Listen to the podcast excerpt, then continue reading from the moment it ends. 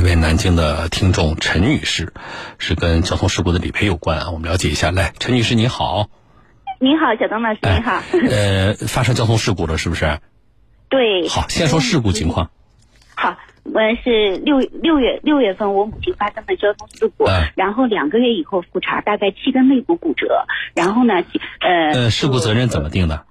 全责，对方全责。对方是机动车。呃，汽车。啊啊，对对，是机动车。好，对方全责。啊，那现在这是六月份的事儿，嗯，对吧？那现在你母亲的治疗结束了。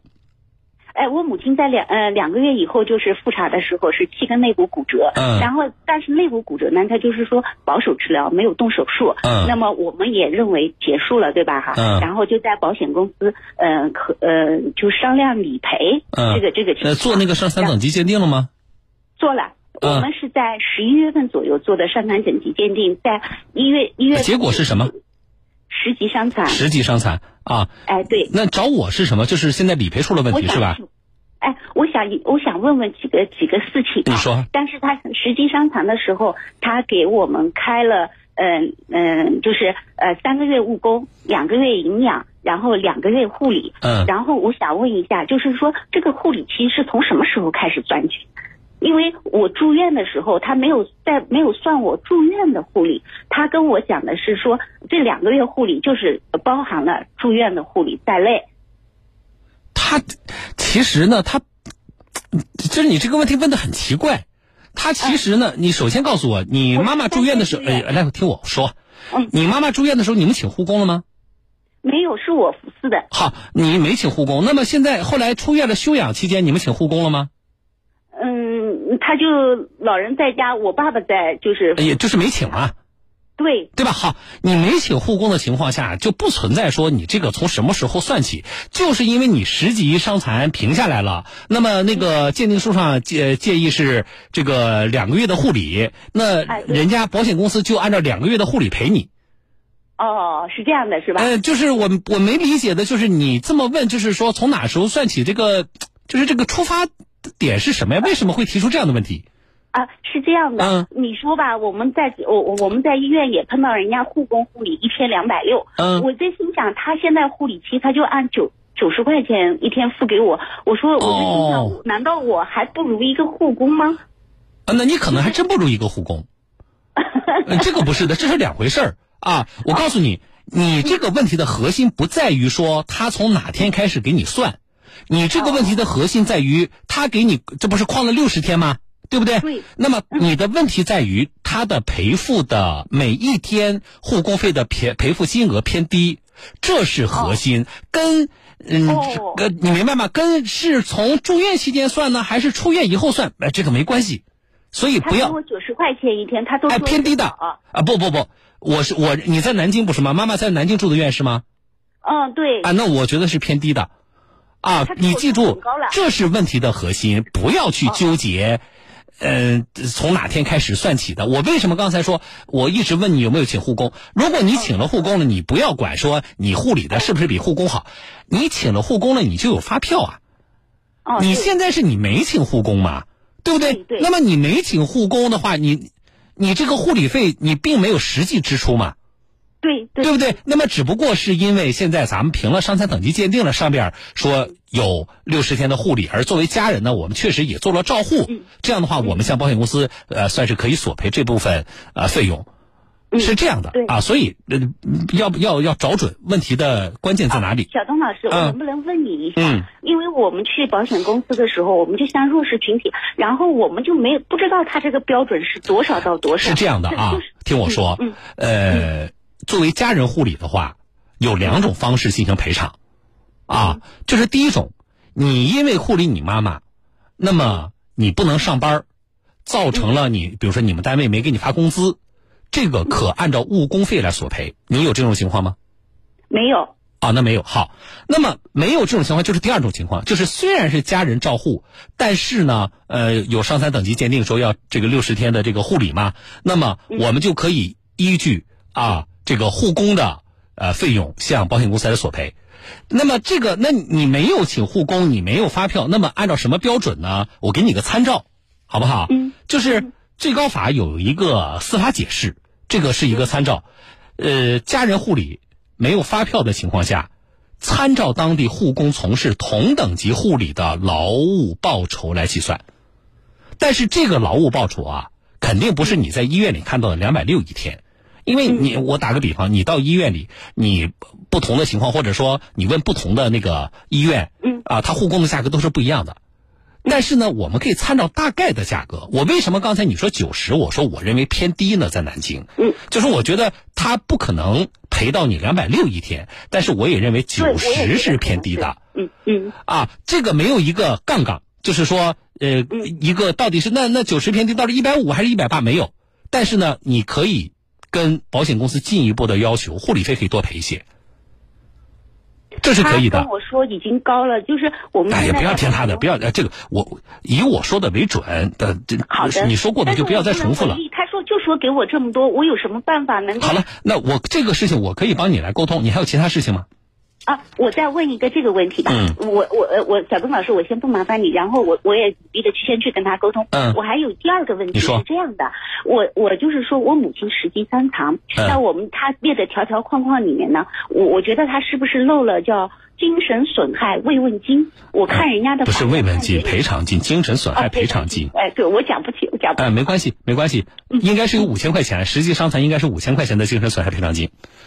嗯，但是他跟我说的时候，他是这么说的，就是保险公司是吧判就给保险公司说的是吧？啊，法院判就给，法院嗯不判就不给。嗯，哪家保险公司啊？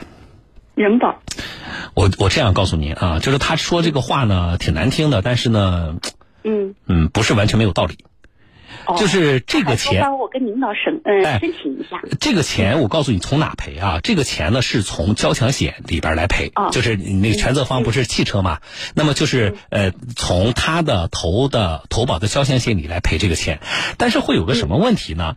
就是交强险里边它那个有一个呃保险条款。嗯那保险条款里确实是这么规定的，就是这个嗯精神损害赔偿金属于什么呢？叫除外责任。那么这个除外责任，那赔还是不赔呢？那么保险公司可依据的是什么？就是法院的判决或者是法院的调解。哦，哎，确实有这么个规定。所以呢，你说人保的这个给你的答复呢，虽然显得有点生硬冰冷吧，但是呢，嗯，不是完全没道理的。就是你还不能说他错了。哦，那么现实当中呢，一般是怎么处理啊？因为呃你妈妈是十级伤残嘛，对不对？是这个，呃呃，这个钱也不多。那么现实当中呢，一般是这样的，就是说，如果我们就以这个精神损害赔偿金，呃，来向保险公司索赔，那么比较难在哪里呢？就保险公司啊，他如果拿回去报，拿回去报呢，他就审核通过不了。因为嗯保险公司内部审核的时候，你像你这个精神损害赔偿金，你要赔出去，一定要有法院的判决或调解书，它就过不了。所以呢，有的保险公司呢就会跟呃，比如说跟您这样的家属商量啊，就是说我们呢把它赔到其他的这个这个项目里边儿。哦，小东老师，我明白了。哎，那么呃实际上呢，我们最终谈的是一个什么呢？就是赔偿的总额。就是你，你也别把它画杠杠画的那么清晰啊！这一千是什么钱，那一千什么钱？你它是实际上可以一呃笼统的一起谈，就是说，好的你哎，你明白吧？就是我们、嗯刚才我不跟你说了吗了？刚才就是说九十不是偏低了吗？那我在谈那个呃护工的费用的时候，我们就可以先往上要一个价格。如果说能谈下来，那么我们再说。那你那个那个，你说就这个精神损害赔偿金也没多少，打官司对我不好，对你也不好，那能不能够对，在护工的这个护理费上，你再加一点，以体现这个精神损害赔偿金？你可以跟他这么谈。实际上，我跟你说，保险公司心里都就跟你对接的工作人员，如果不是新人啊，实际上他心里是有数的。只不过呢，在你没有主动提出来的情况下呢，他有的时候他他就不主动跟你提这个啊，其实是可以这么办的。嗯嗯，哎嗯我明白，哎我明白。那就是，但是如果说你说我就是要主张一笔非常明确的精神损害赔偿金，那么你可以起诉人保，一般呢也不会真的到庭审，基本上法院庭前调解啊，就是嗯找到嗯找了保险公司，呃，这保险公司一般就是愿意赔的，哦，哎，所以你心里有数好。啊。还有问题吗？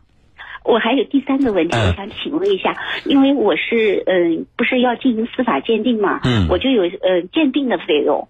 然后呢，嗯呃，那个保险公司跟我说，鉴定的费用是由肇事方，嗯、就是承担。嗯我想问一下，是这样吗？嗯，这个叫间接支出我。担心到时候，呃，是的这个叫间接支出，就是保险公司不赔。但是呢，你哦就是大家没就是因为没有经历过这种事儿，实际上呢，在做鉴定之前，一般是可以跟保险公司来谈的。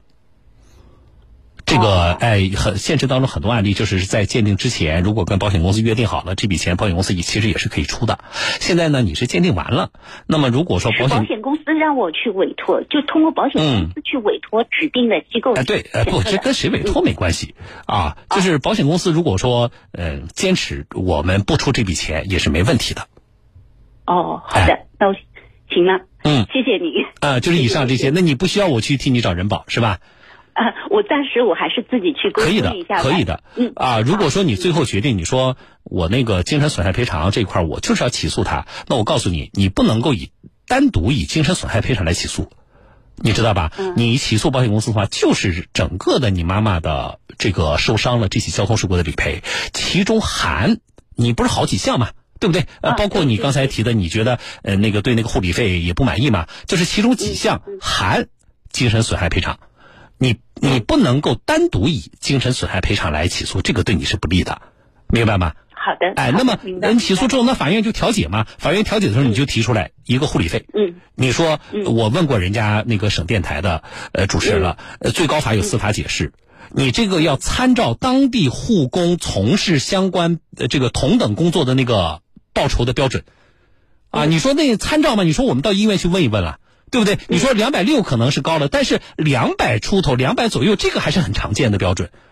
对不对？那你说你这个九十，那明显偏低了嘛？而且如果真的到法院的庭前调解的话，最高法的司法解释就非常适用了，因为它不是个规定，你不能拿这个东西你去要求保险公司说，因为这不是国家规定啊，对吧？这是法院的司法解释。但是如果我们真的走到庭前调解那一步，这个司法解释的效率就非常大的，你就把它拿出来，好的，好不好？嗯啊，大概是这样。哎，不谢不谢啊！希望您那个呃妈妈的情况越来越好。老人家骨头断了，是一件很麻烦的事儿，要把她照顾好。谢谢谢啊谢谢谢，嗯，好，哎谢谢您，谢谢哎，不谢，好，嗯再见。好，好，再见啊！